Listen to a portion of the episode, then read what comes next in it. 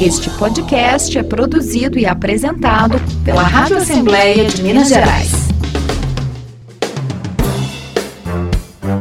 Você ouve agora Politiza, um podcast para mostrar que tudo é política, mesmo quando parece que não é. Você vai conhecer histórias e relatos, acompanhar versões, pontos de vista e narrativas sobre fatos que motivam o fazer político. Este podcast é inspirado no que nós jornalistas constatamos no nosso dia a dia, o quanto a política afeta, interfere e é parte da vida de todo mundo. Histórias que surpreendem, emocionam, às vezes chocam, são contadas por cidadãos que visitam a Assembleia Legislativa de Minas Gerais em busca de escuta, respostas, direitos ou apenas orientação. Muitas vezes esses relatos inspiram a criação de leis que também impactam a vida das pessoas. São histórias que precisam ser recontadas, registradas registradas para não ficar apenas na memória de cada um. E no fim, tudo é costurado pela política, que mobiliza pessoas e impulsiona a ação. Isso é o Politiza. Tudo é política, mesmo quando parece que não é. CPI da barragem de Brumadinho. Relatos de uma tragédia.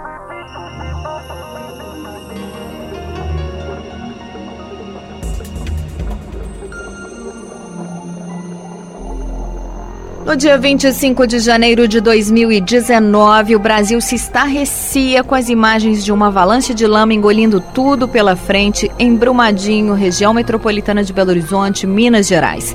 Tempos depois, os números revelaram pelo menos uma parte da tragédia provocada pelo rompimento da barragem B1 da mina Córrego do Feijão, da mineradora Vale. 270 pessoas mortas, duas delas grávidas.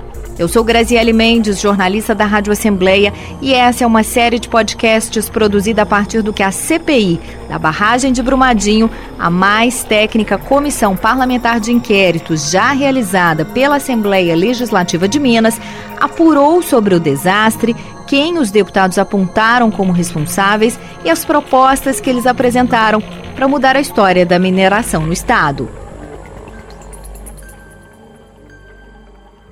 Nós vamos começar esse episódio voltando um pouco no tempo. Você se lembra como foi a sua manhã do dia 25 de janeiro de 2019? Pare um minuto e pense. Se você não se lembrou, é porque provavelmente nada te marcou muito nesse dia. Mas para os familiares e amigos das pessoas que morreram soterradas por toneladas de lama em Brumadinho e para os sobreviventes dessa tragédia, é impossível esquecer esse dia. Eu estava no Corpo do Feijão visitando a minha sogra, né? Porque ela mora lá, as minhas outras cunhadas moram lá, então nós no dia nós estávamos lá. Nós saímos algumas horas antes do rompimento, né? Nós passamos pelo caminho, pelo trajeto da lama algumas horas antes do rompimento. Essa que você ouviu é Juliana Fonseca. Ela perdeu seis pessoas da família e conhecia mais de 50 funcionários mortos na tragédia. Eu acompanhava minha mãe aqui no, Hospital das Clínicas quando eu vi, pela rede de vizinhos protegidos, que a barragem havia se rompido. Eu havia visitado a Vale há poucos meses, uma visita familiar. Então, quando falou que o restaurante havia sido todo tomado, no mesmo momento eu tentei contato com meu filho e já não consegui mais. Essa é Andressa Rodrigues, que perdeu o único filho de 26 anos, engenheiro da mineradora Vale. O dia 25 de janeiro também está cravado na memória de quem sobreviveu à tragédia. Nós entramos para almoçar após ter feito algumas demandas né, da, da nossa rotina diária. Eu entrei na, no restaurante por volta de 11h20 da manhã para almoçar. Almoçamos, 11h40 nós saímos e subimos em direção à mina da Jangada para fazer o, o batedor para um caminhão da, da, da, empresa Palmira. Estava na área de carregamento de vagões, que fica mais ou menos uns 500 metros entre a área de carregamento e a, e a, e a barragem B1. Esse depoimento é de Sebastião Gomes, operador de saneamento ambiental da Vale. Ele trabalhava na empresa desde 2010 e conseguiu sobreviver à tragédia porque entrou numa caminhonete. A imagem chocante da picape branca em que ele estava, em que ele entra acelerando para escapar da lama, está num dos vídeos do desastre que rodaram o mundo. Então, a gente tinha acabado de registrar uma foto do, do rapaz da empresa terceirizada, que estava fazendo a sucção da fossa para a gente, quando nós ouvimos o estrondo. Né? Foi como, não tem assim, explicação do tamanho do barulho que foi, mas foi um barulho muito forte, muito aterrorizante mesmo. A início eu achei que fosse o, a, o estouro de um caminhão fora de estrada, que seria meio gigante, né? Mas então logo em seguida veio outro estrondo. E o segundo estrondo foi que ela projetou contra as estruturas da empresa. Vi vagões sendo arremessados é, é, é para cima, equipamentos sendo jogados para o alto, como se fosse carro de brinquedo, né? Saiu correndo um corpo para um lado, outro corpo por outro. E a caminhonete nossa estava mais ou menos a uns 100 metros, mais ou menos, de distância de onde a gente estava, né? Foi que o Elias correu para o lado da caminhonete e eu fiquei caçando lugar para poder correr. Foi quando eu caí. Aí um correu para a carregadeira, que estava né, dirigindo ela, o outro correu para o caminhão, que estava mexendo no caminhão, os dois do caminhão, e aí ninguém viu nada mais. Aí quando eu vi, já tinha tampado a caminhonete, nós começamos a orar o Pai Nosso dentro da caminhonete, né? E aí a caminhonete veio e pensamos que ela estava parada já na, em 45 graus, em cima da lama. Na hora que você saiu, que sensação que você teve? De terror, de muito medo, porque na hora ali a, que a barragem rompeu, nós chegamos, tinha muitas máquinas trabalhando, locomotiva ali, que é a rotina diária, a gente via sempre aquilo ali. Aí de repente, nada, a natureza parece calor naquele momento, é, é assim, um cenário de morte mesmo. O restaurante onde Sebastião almoçou naquele dia, 25 de janeiro de 2019, minutos antes da tragédia, foi engolido pela lama. Todos que estavam lá morreram. Ô oh, meu pai! Nossa vida!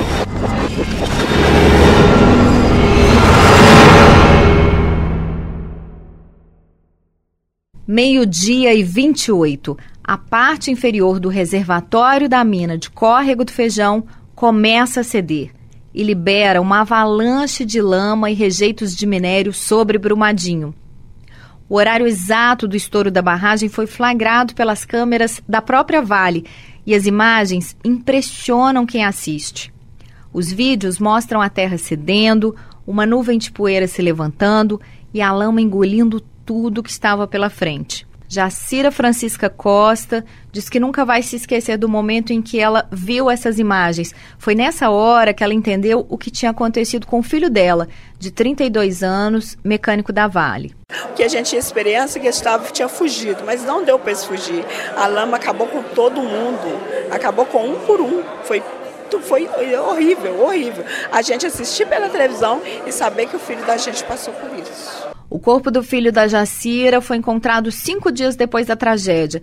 Tudo que estava diante da barragem foi soterrado: o centro administrativo e o refeitório da Vale, casas, pousadas, veículos, um trem, vegetação, rios. A lama que chegou a aproximadamente 12 milhões de metros cúbicos percorreu 9 quilômetros e avançou mais de 220 dentro do rio Paraopeba, um dos afluentes do rio São Francisco. Um vídeo bem curto, feito por um funcionário da Vale naquele dia, repercutiu muito nas redes sociais na época. O áudio transmite o desespero de quem estava lá na hora em que tudo aconteceu. Meu Deus do céu! Vai, vai, vai, vai, sai, sai, sai!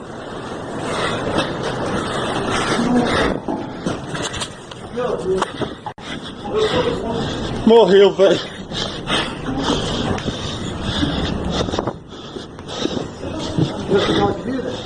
Ô, velho, todo mundo tá lá embaixo, com certeza morreu.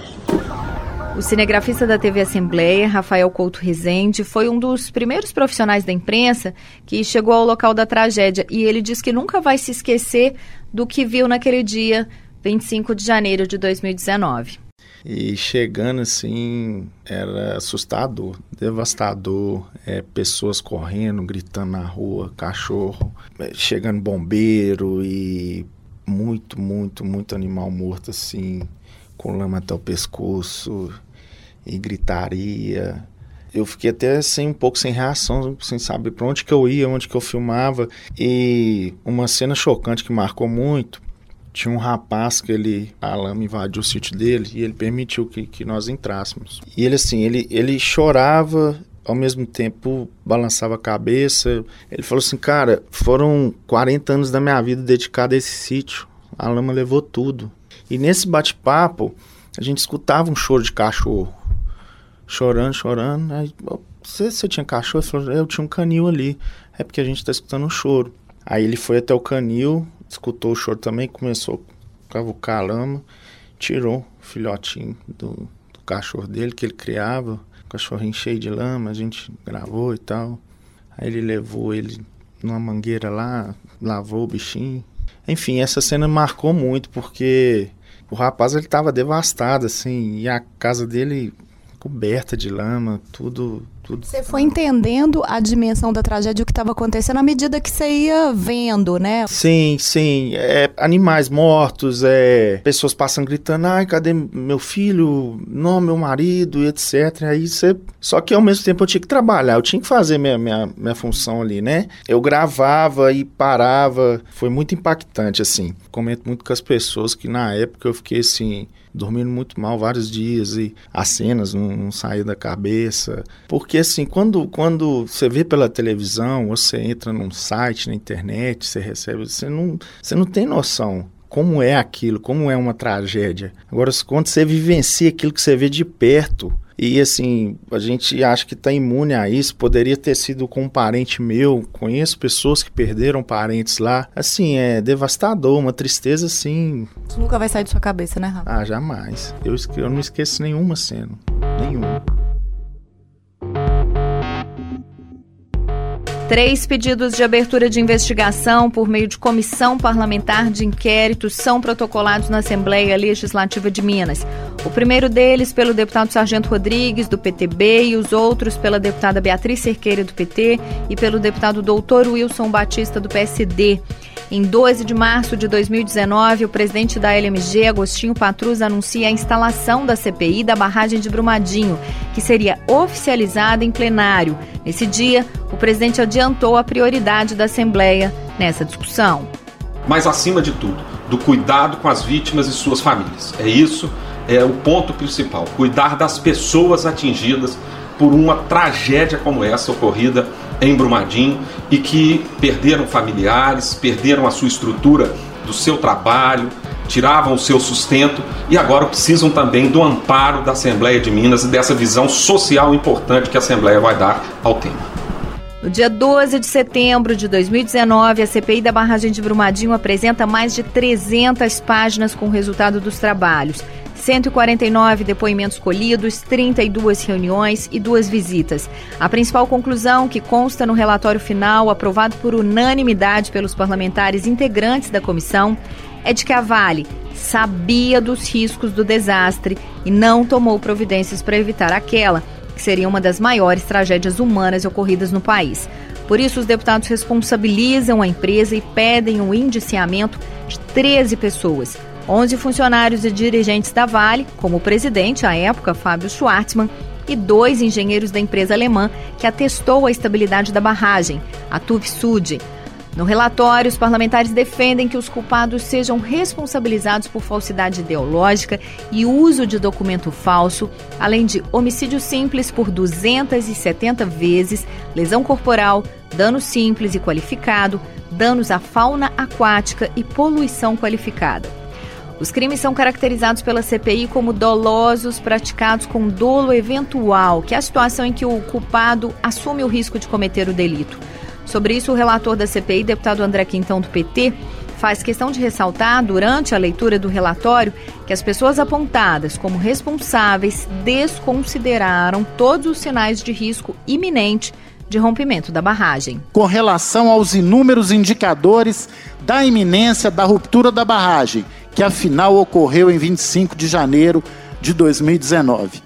Ao desconsiderá-los, escolheram não ver os vários indícios que comprovavam a debilidade da estrutura da B1, a possibilidade real de seu rompimento e a gravidade dos danos que o sinistro efetivamente causaria. Finalmente houve a decisão por seus funcionários, diretores e presidente pela omissão perigosa na medida em que, apesar de conhecerem o risco real de danos a bens juridicamente protegidos e da necessidade real e positiva de ações que impedissem ou, no mínimo, minorassem sua ocorrência, tais ações não foram adotadas. Sob esse prisma, é patente a presença de indicadores externos de que a Vale, por seus funcionários, diretores e presidente, omitiu-se dolosamente quanto à adoção de medidas que prevenissem o risco de danos a bem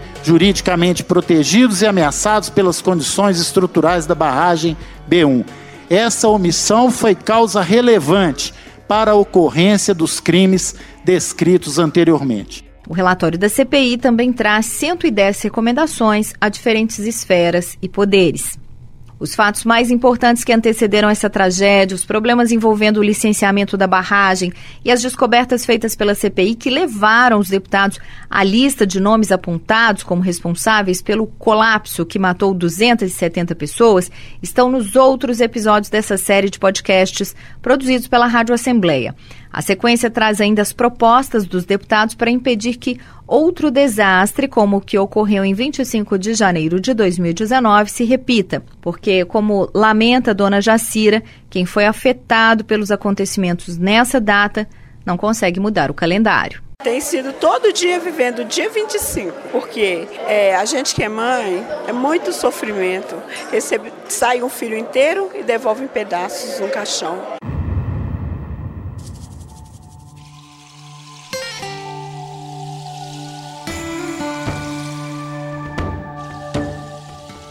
Eu sou Graziele Mendes. Esse podcast tem a participação de Natasha Werneck na apuração e produção, trabalhos técnicos de Clifford Dutra e Elson Neto. Todos os episódios são publicados na nossa página lmg.gov.br/barra rádio e em aplicativos de podcasts. Este podcast é produzido e apresentado pela Rádio Assembleia de Minas Gerais.